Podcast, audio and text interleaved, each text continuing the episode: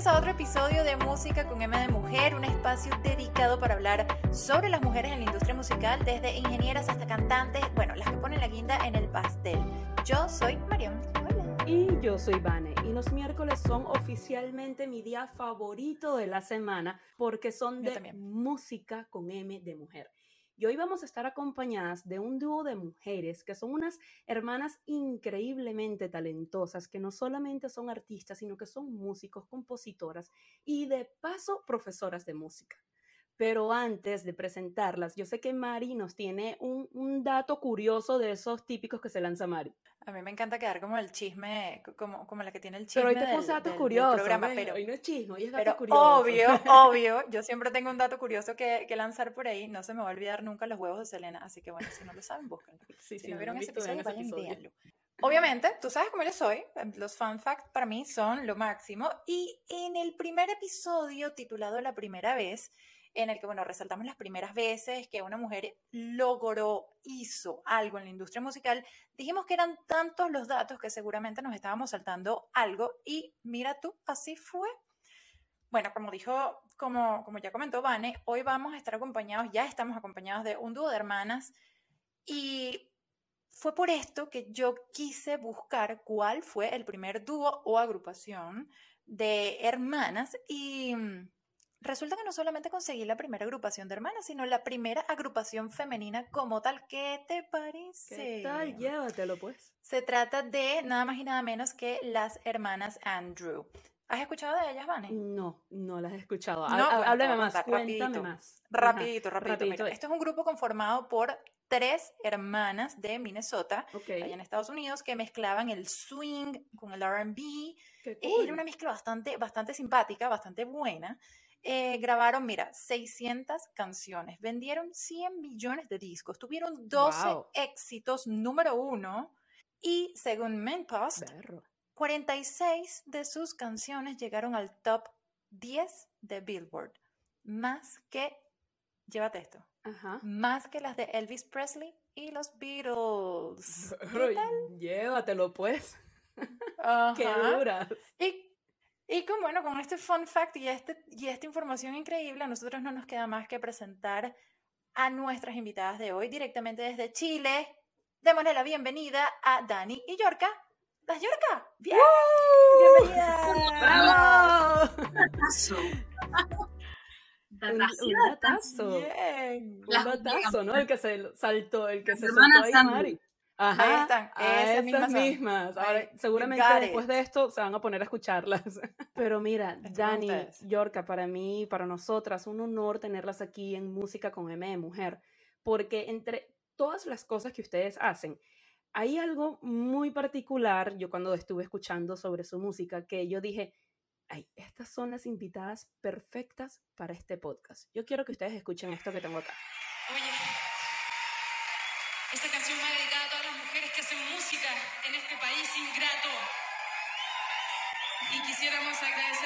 también a, nuestra querida encargada de prensa, Cami Soto, si nos vieron por ahí en todos lados. Ella fue la responsable, una excelente mujer maravillosa. Y a Fucho Cornejo, nuestro manager. Hey, primero me encantó que hayan agradecido incluso a Cami Soto, o sea, eso de que agradezcan a, la que le lleva la prensa, yo como periodista me sentía identificada también. Yo lloro. Yo habría llorado, Cami lloró, ¿verdad? Tenemos un vínculo bien bonito con la Cami, eh, ella fue la encargada de nuestra música desde el, el 2017 que lanzamos un tema que se llama Y bailamos tanto, que ha sido yo creo que una de las canciones más tocadas de Yorka eh, desde ese momento hasta hoy. Y tenemos un, un, lazo bien bonito y bien fuerte, pero la verdad es que somos una agrupación y un proyecto que siempre le ha agradecido profundamente a su equipo.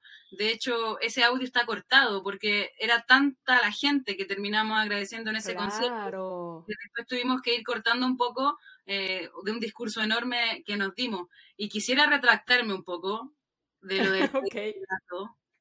Yo, yo me imaginé, eso son cosas que uno dice en el, en el momento. Sí, de hecho hemos estado conversando mucho con mi hermana sobre eh, Chile porque mucha gente en el extranjero nos ha dicho que nunca habían escuchado hablar tan mal a la gente de su país como los chilenos. Y ¿En serio? Me, ha, hecho mucho ruido porque en verdad creo que hemos cometido también el error de hablar mal de nuestro lugar, de, de nuestro territorio, por un poco de rabia que se siente de pronto, frustración.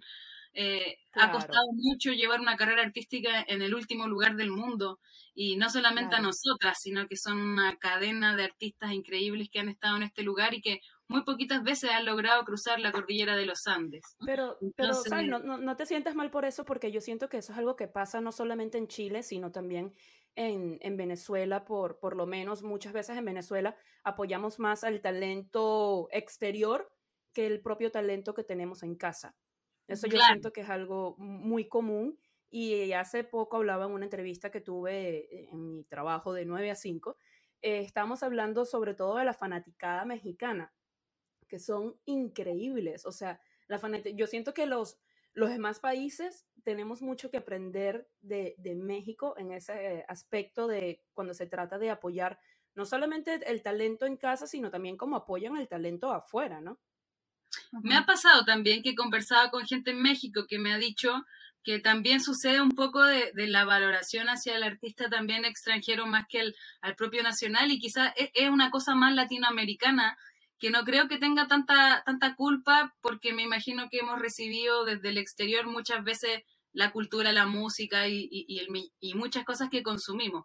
Eh, yo creo que existe quizás un sentimiento en el que hoy día creo que si Latinoamérica se juntara realmente, tenemos un idioma en común y siento que tenemos muchas costumbres y culturas en común, entonces eh, siempre he creído que si nos reuniéramos de alguna manera apoyando quizás nuestra propia escena musical, seríamos súper independientes.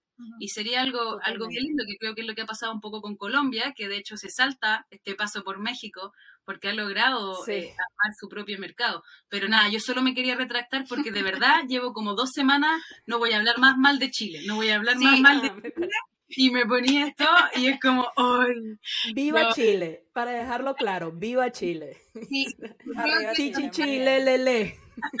Igual yo creo que también ha sido una reflexión con respecto, como decía la Yorka, el intentar también ver el lado bueno. Somos un país que tiene muy pocas personas también y que hace que también cueste mucho más, eh, eh, yo creo que eh, la industria musical o que surja, porque como tú decías, hay gente que no, no la consume y acá igual no es tanta la gente que lo hace y como no somos tantos, como que al final se vuelve un poco más arduo, más frustrante el camino. Y yo creo que en ese entonces estábamos un poco ahí. Y en ese momento yo estaba eufórica y tuve que ver. Por eso te digo, son cosas que uno dice en el momento, en la euforia, que después uno dice, ay, pero no, yo creo que todo lo. Países son dos territorios preciosos que necesitan más amor que nunca y, estoy cambiando esa forma de tratar a la gente de, mi, de mi territorio. No, pero pero eso también habla, habla muy bien de ti porque eso implica la emotividad y la emocional que eres y lo genuino que, lo genuino que es su música a la hora de, ver, de, de hacerla, de proyectarla y de estar en una tarima dándolo todo. Ser tan emotivo y ser tan genuino, el público también lo aprecia. Entonces, eh, también hay que entender eso, que, que, se trata de la emotividad del momento. Exacto. Pero, mm, mira, tengo, tengo una, una, cosita que metía desde aquí, aquí en mi cabeza desde hace dos o tres episodios atrás que tuvimos una, una, una entrevistada bastante peculiar, este, que de una manera muy sutil, muy, muy así suavecito, nos dijo viejas. Sí, no. Pero ella, nos, ella se estaba refiriendo a que ella era centennial y nosotros no. O sea, y Yorka, yo sé que tú eres millennial como nosotras, paréntesis, la mejor generación, gracias. Y Dani, tú eres centennial. Ahora, yo, Sí, sí, sí, eres centennial, sí. Este, yo, yo lo que quiero entender es cómo es esta dinámica entre una millennial y una centennial haciendo música, cómo es trabajar juntas y hacer lo que hacen, hacer esa magia. Además, siendo hermanas, por supuesto. Eh, igual yo acabo de descubrir que soy centennial, como que me siento muy millennial. Wow. es que como que... eres el 96, ¿no? Soy 96, sí. E-, Pero eh, querida. un poco de, de, ambas. Creo que viví como en un periodo de mi vida en el que pude también vivir como todo lo que vivió mi hermana y, y, como todo lo nuevo. Entonces creo que estoy como ahí en un punto medio donde recibo de todo. Yo creo que lo que sucede con mi hermana es que se junta con gente más grande. junto con gente Entonces, más grande. Es una millennial, o sea, es una centennial disfrazada de millennial. Eso. Pero claro, lo que pasa es que también ella está ahí en el borderline. O sea, los centenios empiezan a partir del 95, entonces estás ahí en la rayita. Mira. De hecho, yo creo que nosotras somos noventelials. Una cosa así. Nos gusta mucho esa época. Sí, mucho. Y, creo que hemos regresado ahí. E incluso, para responder tu pregunta de, esta diferencia de generación, nosotros nos llevamos por cinco años, eh, la Dani es mi hermana menor, y eh, siento que a pesar de estos cinco años, hay muchas cosas que de repente a la Dani le gustan y yo no las viví tanto, pero hay otras que compartimos profundamente y creo que nuestros gustos musicales son una de esas, eh, una de esas áreas que compartimos mucho. Igual tenemos gustos eh, en algunas cosas distintas. Un tiempo yo me obsesioné, por ejemplo, con las Blackpink, como con el K-pop, y mi hermana no lo entendía tanto, pero yo le decía, pero mira, escúchalo, es bueno. Eh, que me mostraste el documental y era como una la prisión. pero yo Wow, por ejemplo, que viéramos esa película para entender también cómo funcionaba lo de la industria allá y como con otros temas también. Yo creo que eh, funciona igual como un equilibrio. Eh, siento que también eh, nos aportamos, yo por ejemplo, en estas cosas de las redes sociales o del TikTok, también siento que nos podemos ir entendiendo. Eh, pero tenemos gustos muy parecidos. Yo creo que también mis gustos musicales provienen de La Yorca. Teníamos una, un pasillo de ah. distancia en nuestra casa, donde, no sé, a lo mejor en el 2006, 2008, por ejemplo, yo estaba escuchando reggaetón yo escuchaba, era como el boom del reggaetón, y mi hermana estaba full emo, y eh, yo empecé a, conocer la música emo y me empezó a gustar. Entonces yo escuchaba emo, escuchaba reggaetón y escuchaba todo, era una mezcla. Y Jessie Joy. Y Jessie Joy. Eh, qué buena mezcla. Wow. De ser como, o sea, igual muy radiales. Yo creo que empezó a aparecer este MTV donde aparece My Chemical Romance, 30 Seconds, Paramore, y ahí empezamos, a mí me empezó a gustar, pero tampoco me gustaban tanto las bandas que escuchaba ahí, y al final escuchábamos lo mismo, pero no, era como un, como un estilo más que nada. Pero igual desde que hemos trabajado en este proyecto, yo creo que nuestros gustos son súper similares. más similares. De, todas formas, creo que hay un homenaje bien importante a, a la música más noventera en el sentido de esta canción con guitarra acústica que es pop, pero es guitarra acústica y creo que tampoco hemos entrado tanto en lo digital, muy poquitas intervenciones eh, no orgánicas dentro de nuestro show. Eh, somos como una banda rebelde porque no quiere de alguna manera meter tanta tecnología y todavía le gusta tocar todo lo que hace, entonces siento que en ese sentido sí, sí queremos llevarlas para allá, para el pasado.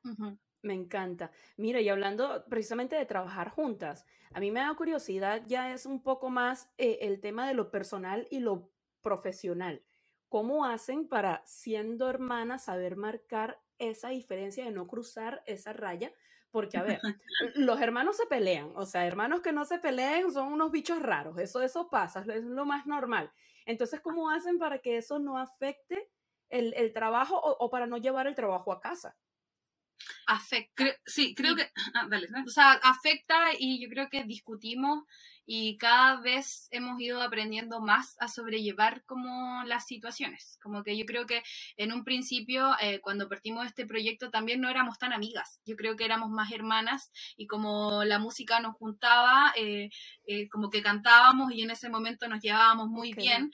Después también yo creo que con el tiempo hemos tenido que aprender a utilizar las herramientas para comunicarnos y, yo creo que muchas veces también nos hemos dicho cosas de mala forma porque como tú misma decías, se, se confunden las, las, situaciones, como a tu hermano, a tu hermana le podéis decir las cosas súper mal de repente porque no sabes o, cómo comunicarte bien y como es tu hermana y te va a querer siempre, como que te va a perdonar y, todo bien.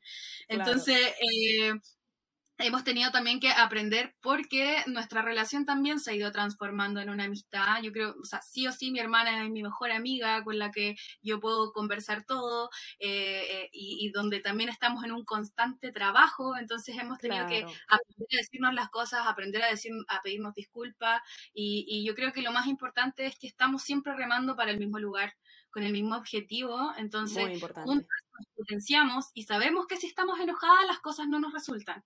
Entonces creo que las dos muy claro.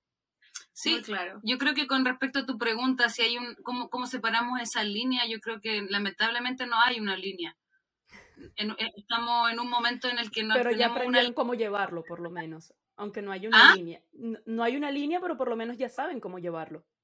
Sí, eso sí, hemos aprendido a llevarlo, pero es tanto el trabajo que tenemos que hacer, más nuestra vida familiar, en donde también nos reencontramos, y de pronto nuestro círculo de amistades, que también es muy parecida. Entonces, creo que estamos mezcladísimas. No, me parece, me parece espectacular que puedan tener esa, esa línea, esa línea bien marcada, porque sí, o sea, eso, eso aquí y en, en cualquier lado, así sea una panadería. Este, trabajar con la familia no es fácil, pero tampoco es imposible. Y cuando se logra ese equilibrio, tienen, tienen esto que, que, es tan bonito. Yo creo que entre ustedes hay una conexión tan bonita. Hace poco, bueno, justamente antes de, de, conectarnos, estaba viendo el video de la torpeza, que por cierto me encanta. Este, me identifiqué muchísimo porque yo soy así, tal cual. Y me puse a leer, me puse a leer muchísimo sobre ustedes y bueno, adentrándome un poquito en el trabajo en su trabajo musical como tal, me llamó mucho la atención algo que leí y es que su más reciente álbum, que está titulado como Chao, antes de ser Chao, se iba a llamar Casa, que si me pensándolo un poquito me, sonaron como antónimos. Entonces, ¿cómo llegaron de, de casa a Chao? ¿Cuál era el concepto original que tenían en la cabeza cuando empezaron a trabajar en este disco? Porque de Chao a casa hay como un trecho gigante, pero me parece muy interesante. Sí, qué, buena eh, reflexión. No, no lo había pensado en, esta, en este opuesto. La verdad es que eh, tuvimos la suerte de trabajar con Cristian Jaime, que fue nuestro productor musical. Disculpa que me dé esta vuelta, pero siento que él nos enseñó algo muy importante para nuestra música, y es que fue eh, muy relevante un discurso en el que mencionaba que nuestras canciones nos entregaban información y que él sentía que nuestros discos anteriores no las habíamos escuchado al 100%, sino que habíamos intentado forzar ciertos códigos, ciertos lenguajes musicales en estas canciones y por el contrario, él lo que quería hacer ahora era que las canciones nos dieran información fue una forma de trabajo bien bonita que nos entregó y entre medio de eso terminamos la producción de todas estas canciones. Efectivamente, el disco se iba a llamar Casa e incluso en algún minuto pensamos en ponerle Yorca como homónimo. Eh, sentíamos que teníamos como el sonido que queríamos al fin, Yorca también podría funcionar. Y terminamos poniéndole Casa. Terminamos de producir todo, nos sacamos las fotos del álbum, si ustedes las revisan, ese álbum se llamaba Casa. Entonces, eh, ya más o menos está todo listo, el álbum está, empezamos a hacer el orden de las canciones y cuando comenzamos a escuchar estas canciones, yo en un momento ya llevaba tres, cuatro escuchas del disco y me acuerdo que iba manejando escuchando el disco y, miro por la ventana y digo, todas las canciones hablan de lo mismo. Y llegué a la casa y le dije a Daniela, todas las canciones dicen me voy, te vas, chao, me fui. Eh, le dije, llega a molestarme entonces creo que si no lo hacemos algo obvio, puede jugarnos en contra. Y siento que el disco no se llama casa. Creo que no es así. Y, y, había existido un mensaje, yo creo que con alguna una, una canción, pensamos en un momento el chao existía, era como una opción, pero nunca fue como algo tan como sólido, como idea. Y nos pasó que el año pasado nos fuimos de viaje, estuvimos eh, por allá por Nueva York, estuvimos también en Miami y pasamos a México y estuvimos viviendo cuatro meses por ahí y eh, cinco meses. Y cuando estábamos eh, con la gente y nos despedíamos, decíamos chao y nadie nos decía chao. Y nos dimos cuenta que era una palabra muy chilena para despedirse. O sea, decíamos chao y la gente nos decía hasta luego.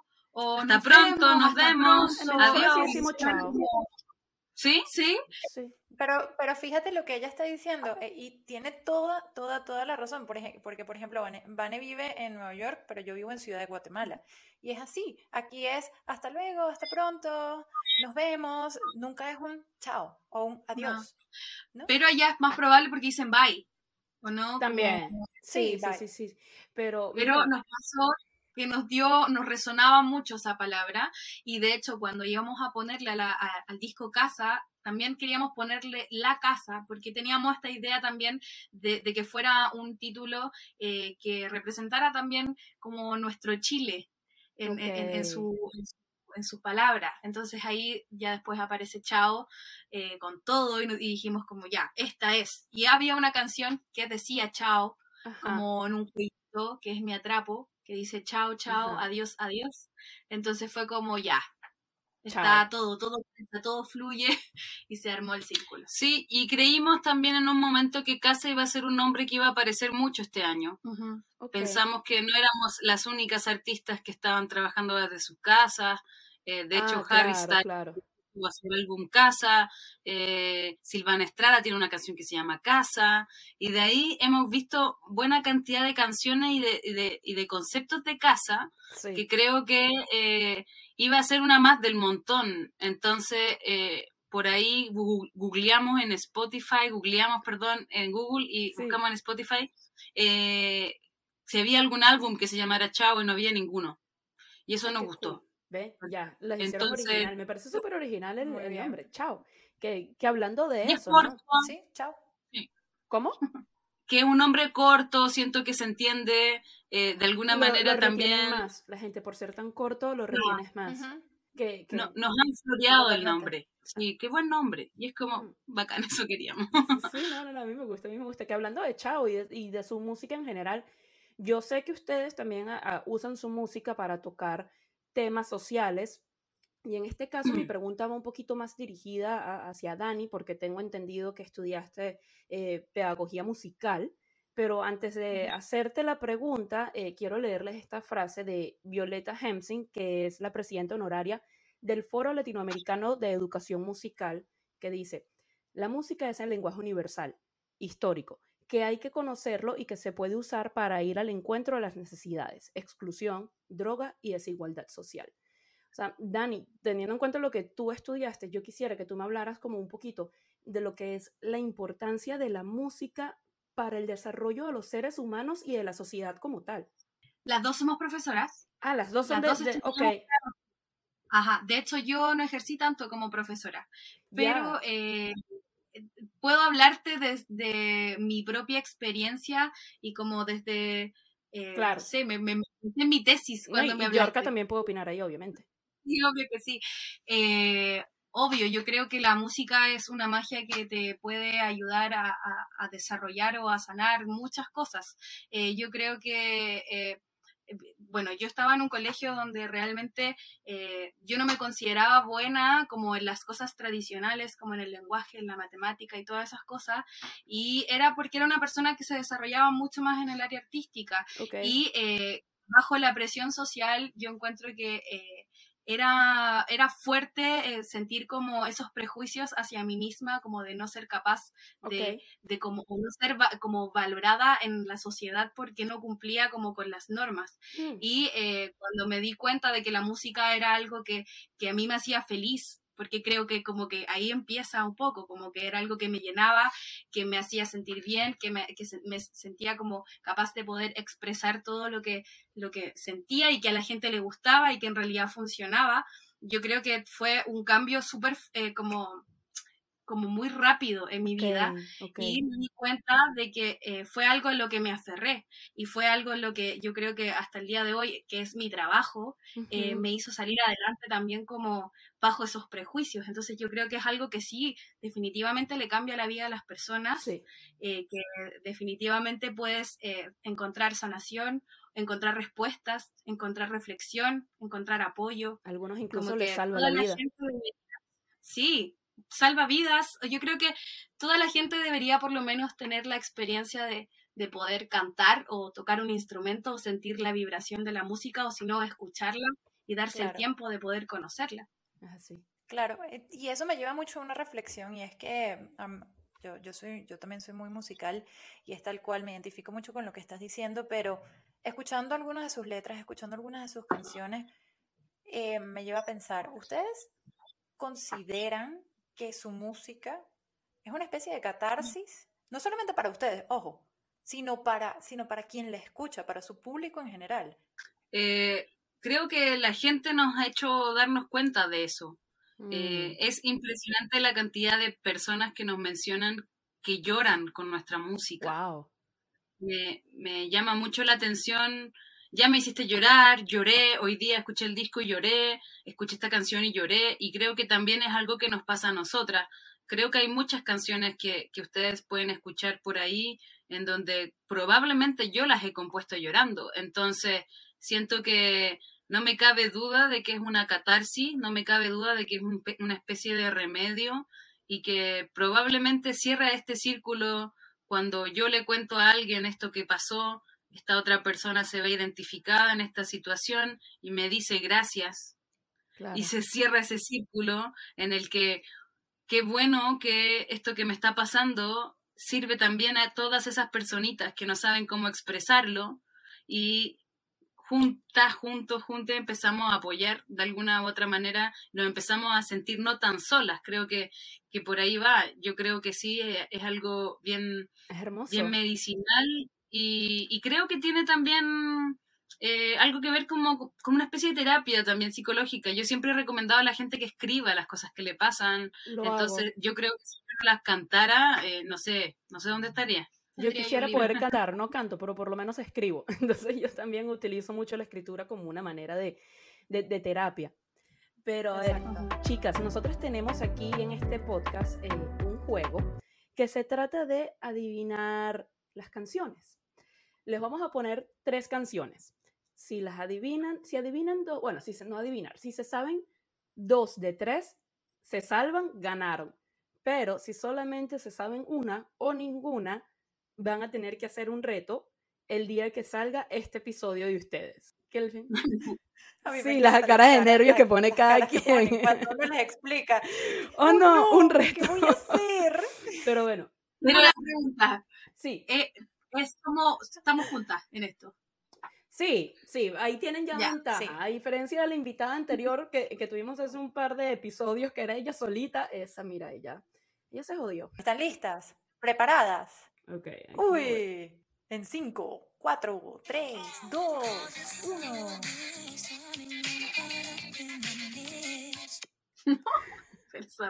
Un poquito más, un poquito más. Otro pedacito. Les puedo poner otro pedacito. Es más, no, no el mismo, sino otro. Una ayudadita. A ver, voy.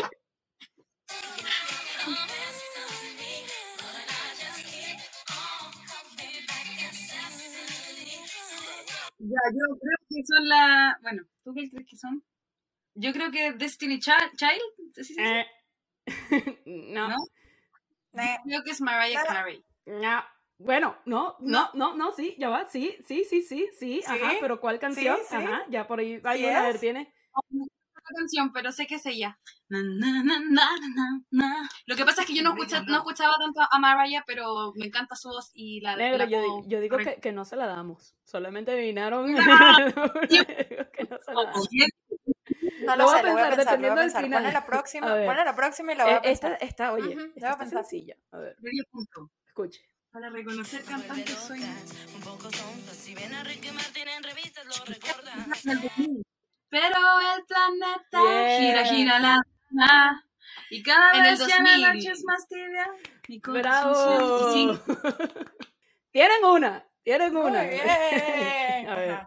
Una. Vamos con la siguiente.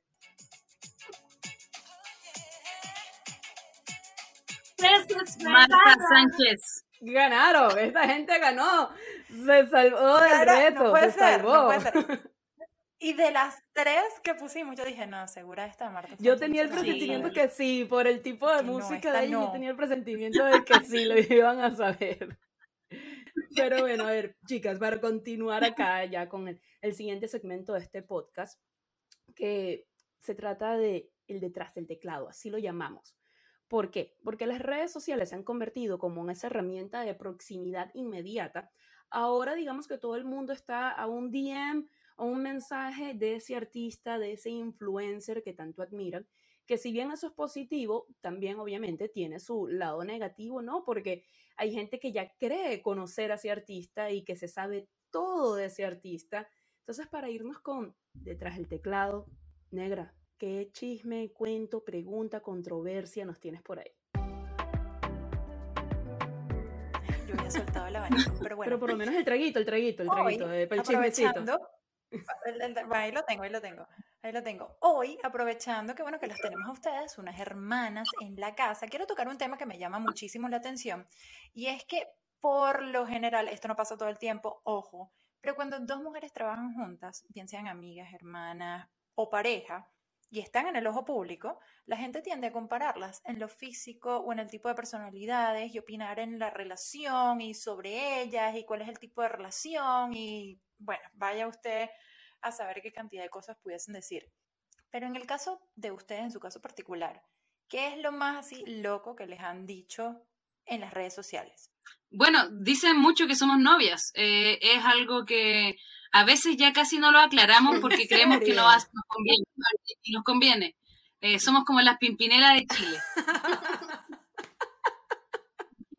Qué me encantó, me encantó. ¿Quién es? ¿Qué vienes a Es tarde. porque ahora soy yo la que Las chicas de la comunidad eso les parece muy atractivo también. Entonces, eh, siento que cuando una chica sabe que quizás esa artista es lesbiana o algo así, es muy atractivo y tenemos un público de la comunidad muy importante. Entonces, eh, siento que en ese sentido, la Daniela ha tenido que, no, como meterse al closet muchas veces, como, no, no, yo no, yo no, pero estoy, está todo bien. ha sido, ha sido... Pero todo bien. muchas veces no. Me han escrito, me han escrito como pensando también. Pero wow. pensaba que eran novias, pensaba que eran novias. Cuando algo pasa, decimos nuestra mamá, no sé. Sí. Pensaba que eran novias. O nos miran y nos dicen no son hermanas, como que no, eh, o amigas, o como cualquier otra cosa, pero menos hermanas. Claro, y además a veces nos parecemos y a veces no. Cuando conversamos, la gente dice, ah, ya, son, son, hermanas, hablan parecido, no sé qué. Pero yo sí veo pero, un parecido eh, físico. ¿Sí? Yo sí lo veo, yo sí lo veo. Yo sí lo veo. Sí, yo también. Yo también lo veo. Para mí está, era clarísimo que, eran hermanas. No, pero es claro, pero la, comunidad LGBT, LGBT son súper fieles, de verdad, y apoyan muchísimo. Así que, pero a ver, para los que nos están escuchando o viendo, paréntesis, suscríbanse, gente, apoyen, por favor. Ya saben que nosotros en este podcast tenemos un segmento en el que cada semana le damos a una persona lo que nosotros llamamos cinco estrellitas. Yorka, Dani, nosotros antes de empezar este episodio les pedimos que pensaran en esa persona a las que ustedes eh, quisieran resaltar. ¿Quién es esa persona a la que ustedes le darían cinco estrellas? Eh, bueno, es una, una, artista de nuestro país que admiramos un montón y que de alguna manera siento que es un ejemplo a seguir. Ella es Mon Laferte. Bravo. Siento que se Bravo. estrellas. Cinco estrellitas. sí, nos encanta lo que ha hecho Mon. Eh, hemos tenido la suerte también de conversar un par de veces, un, par de veces con ella. Nuestra estadía en México, sobre todo, fue como ir a visitar la pitonisa o el oráculo. Fue una cosa bien, bien hermosa. Y bueno, Mon viene de, de, un lugar muy clase baja, clase media baja, de, Viña del Mar, que es la quinta región.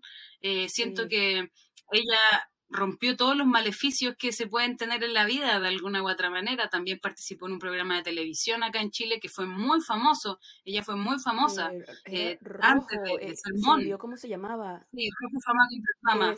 Pero eh, ese, ese programa también la encadenó a un prototipo de cantante y a una mm. forma de ser que no venía con ella. Entonces también su decisión de irse de Chile tenía que ver con también comenzar de nuevo y ir a probar suerte a este país, que es México. Y siento que ningún artista en nuestro país ha llegado tan lejos. Sí. Es en este minuto la artista que lo ha, llegado más lejos de, la historia de la música chilena. y es una gran inspiración. Lo es, y ahorita que le mencionan a ella y, y, que estábamos hablando también del tema de que cómo la música puede salvar vidas, a mí de Mon me llamó muchísimo la atención. Eh, hace poco ella confesó que su tema más conocido, eh, Tu falta de querer, fue escrito basado en una infidelidad que ella vivió y que incluso ella pensó en, en, quitarse la vida, en suicidarse. Y, y me parece súper valiente de su parte que ella toque esos temas porque puede salvarle la vida a quien en este momento esté atravesando por eso. Totalmente, y además es ella, ella como artista inspira, inspira mucho e inspira a otros artistas.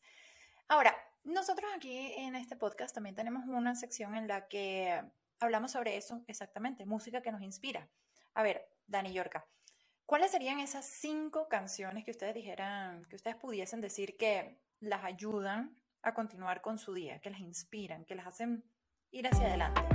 Sí, tratamos de hacer una mezcla entre cinco artistas de distintas partes del mundo que, siento que han sido una influencia eh, durante el último tiempo. Eh, la, primera persona que pusimos eh, en, esta lista eh, es Silvana Estrada, que siento que ha sido una, una artista mexicana que de alguna u otra manera ha puesto por delante también la raíz. Y, siento que eh, en ese sentido, como latina que me siento, me hace mucho sentido y me enorgullece profundamente que, que su música sea ese su fuerte. Sacó un discazo hace un tiempo atrás. Siento que tiene una de las canciones más lindas de habla hispana que han salido durante el último tiempo y, yo por lo menos la puse, es una influencia para mí. Otra persona que pusimos y que la verdad yo creo que ha sido la inspiración de muchas artistas también. Y siempre la nombramos, nunca la, vamos a dejar de nombrar. si pudiéramos hacer un film artista seríamos felices, pero es Shakira. Eh, la verdad es que nuestro disco también está muy inspirado en lo que es esa canción con, esa, eh, con, con, la guitarra. La Shakira, la Shakira guitarrera ahí eh, más orgánica y, la verdad es que nos, nos, encanta, somos grandes consumidoras de su música hasta el día de hoy y, nos inspira mucho, nos encanta cómo escribe. Eh, fue una de las primeras artistas que también eh, latinas que llegó a, meterse también como en esta industria más grande, entonces también eh, es bastante inspiradora. Totalmente. Sí, yo le perdono todo a Shakira, siento que, ella abrió la puerta del mundo latino a al resto del mundo y, claramente hay cosas, sí, al, mundo anglo, se tiñó rubia, no sé, muchas cosas, pero creo que eh, en esa esencia de los primeros discos de Shakira está quién es musicalmente y, y, siento que todo lo que ha pasado después, claro, de pronto también se ha alejado de, de, esa, de esa esencia, pero nunca voy a dejar de valorar lo que me impactó escuchar esos discos. Total, amamos a Shakira. ¿Tres? Eh, elegí esta persona para también mencionar a alguien del mundo anglo y que la verdad no ha tenido rayándola, rayándola mal. Es mm, Arlo, Parks, una chica inglesa que me encanta su su look, sacó uno de los mejores discos yo creo del año pasado, no lo hemos parado de escuchar. Me encanta su Tiny Desk, me encanta todo lo que tiene en YouTube. arreglos, su voz, eh, todo increíble. Y, es muy, mucho ese low-fi que siento que está muy de moda, eh, como obsesivamente de moda, que de repente todo lo que uno escucha es muy low-fi o, tiene estos beats, pero siento que lo de ella tiene coro y sobresale. Y tiene identidad. No se te olvida, sí, e, e, es, bonita, me encanta su música. la cuarta. Muy bien. Es Rosario Ortega, que la verdad la, conocimos eh, antes de viajar a Argentina, apareció, eh, eh, en, de hecho, apareció en México. Un día cocinando, a la Yorca apareció y empezó a escuchar esta canción y nos empezamos a obsesionar y la verdad es que, nos ha gustado mucho ese disco en particular, la canción que elegimos es Trueno, que, que habla sobre cosas que en ese entonces nos hacían eh, sentido, que también tenía que ver como un poco con lo que habla el disco de Chao. Y... siento que también representa un poco lo que nos ha pasado con las artistas mujeres de Argentina, que siento que están bien fuertes y está bien bueno lo que está pasando por ahí al lado de la cordillera. Un par de episodios anterior, sí, sí, sí. O sea, la música argentina ahorita, las mujeres. siento que Argentina hay una calidad increíble, hemos tenido, la, bueno, entre ellos Rosario y, hemos conocido a otros artistas eh, tanto antes de viajar como cuando estábamos en eh, Argentina. soy, la verdad soy de Argentina, ¿no? Sí, Zoe Gotuso le, le, abrimos el show. La vi hace poco aquí en Nueva York y, oh por Dios, yo no la conocía. O sea, la, la, vine a conocer en ese momento en vivo y qué mejor manera de conocer a un artista que en vivo. O sea, quedé enamorada, enamorada. Increíble, increíble. No, es buenísima. Y siento que también tiene este estilo de guitarra de, de antes, como de esta cancioncita que, se, que sobrevive así y nada más que así. A ver, ¿y cuál es la quinta? Y quisimos también mencionar algo de, de nuestro país, algo nacional. Eh, estoy en una misión muy importante de que la gente pueda escuchar música chilena. Siento que de verdad eh, se pierden a nuestros artistas muchas veces que no, como te decía, no logran de pronto cruzar esta gran cordillera. Y ella es una artista de, de Valparaíso, que es uno de los lugares favoritos de, de mi país. Eh, se llama Mora Lucay. Y es un discazo que de verdad yo les recomiendo, sobre todo porque tiene unos juegos latinos rítmicos bien importantes, pero Valparaíso, es un puerto y siento que tiene todo eso de, fusionar eh, las cosas que vienen y van y, siento que Mora Lucay es una persona que logra fusionar muchas cosas, pero al mismo tiempo es muy Valparaíso y, siento que eso hace que les podamos recomendar algo. Pero yo también quiero recomendar algo con sabor chileno. Mira, me atrapó de Yorka y, Femi. O sea, hey, me encanta, me encanta también. Soy fan, de verdad, como le dije al principio. Ha sido, sorprendentemente una de las canciones que más nos ha llamado la atención del impacto que tenido la gente. Yo creo que esa mezcla entre lo urbano, eh, esa mezcla entre. Nosotros también decimos que es como nuestro Lady Marmalade. y y la verdad es que elegimos otra canción como pitch de, de nuestra, de nuestra salida de álbum, que fue Casa, esta obsesión con la casa. Eh, y la canción que fue escogida para todas las playlists fue Me Atrapo. ¿Ves? Eh, no, pero es que Me Atrapo es, no sé, tiene algo, y me encanta la letra, o sea, como esos amores que te hacen bien, pero que, que no te hacen bien, pero te quedas allí, o sea, ese, como diríamos en Venezuela, ese tira y encoge. Ajá, tal cual. No, yo sigo, yo ya dije cuál era la mía, la, mi favorita, de verdad, yo me quedo con ah, pero, me identifico Pero bueno, chicas, que yo soy qué placer ha sido para nosotras tenerlas aquí, o sea, de verdad que les deseamos el mayor de los éxitos, sobre todo ahorita que viene Yorka a la carta, que cuando salga este episodio ya habrá pasado Yorka a la carta, y estoy segura que la van a partir, que les habrá ido increíble. Muchas gracias a ustedes, Marión, Vane, gracias por entrevistarnos, por escuchar nuestra música. Se agradece tanto cuando eh, se tiene una conversación y ustedes ya tienen como una opinión de nuestro trabajo que ha sido, la verdad, el, motor de nuestras vidas en este momento. Así que les agradecemos. Eh, esperamos también algún día poder conocernos y agradecida de que lleven nuestra música a nuevos rincones. A ustedes, a ustedes. Esta siempre va a ser su casa y nosotros increíblemente agradecidas con ustedes también por haber, por haber formado parte del inicio de... Eso. Y siempre van a tener una silla. Pero bueno, gente, o sea, todo lo bueno llega a su final, así que déjenos en los comentarios en las redes sociales qué les pareció este episodio. Vayan a darle amor a Yorka, o sea, qué dúo tan maravilloso. También díganos, o sea, qué temas quisieran que toquemos más adelante y ya saben, estamos en Instagram, TikTok y Twitter como Música M de Mujer sin el con. Y si nos estás viendo por YouTube, no olvides suscribirte, darle a la campanita o darle like en el podcast si nos estás escuchando desde cualquiera de las plataformas de audio. Hasta luego. Bye bye. Bye bye.